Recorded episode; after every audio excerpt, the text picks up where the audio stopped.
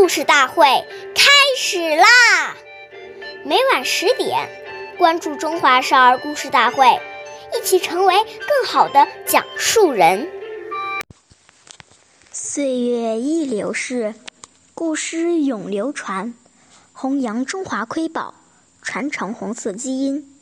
我是中华少儿故事大会讲述人徐楚曼，一起成为更好的讲述人。今天。我给大家讲的故事是《故事大会红色经典故事》第十五集《刘少奇植树》。一九四七年九月，全国土地会议期间，许多干部骑马而来。开会时，把马圈在村村旁树林里，人到村外山沟里去开会。由于人多马多，照顾不到，不少树被马啃了皮。第二年春天便发不出芽来。初春的西柏坡，万物复苏，树木转绿，到处春意盎然。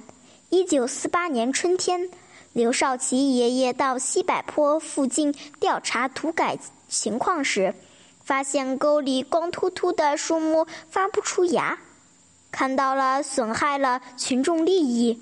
心里十分不安的刘爷爷回到了西柏坡大院，就让行政科同志去村里落实，逐户登记损害树木，要照价赔偿，要挨家挨户把赔偿款送到西柏坡乡亲家中。感动的乡亲们不知说说什么也不要。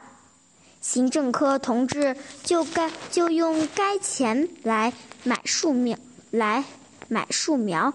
刘爷爷知道后非常高兴，他把领机关的工作人员和群众一起把树苗栽上。几年后，西柏坡河滩郁郁葱葱，装点着西柏坡一片生机。关注中华少儿故事大会，一起成为更好的讲述人。我们下期再见。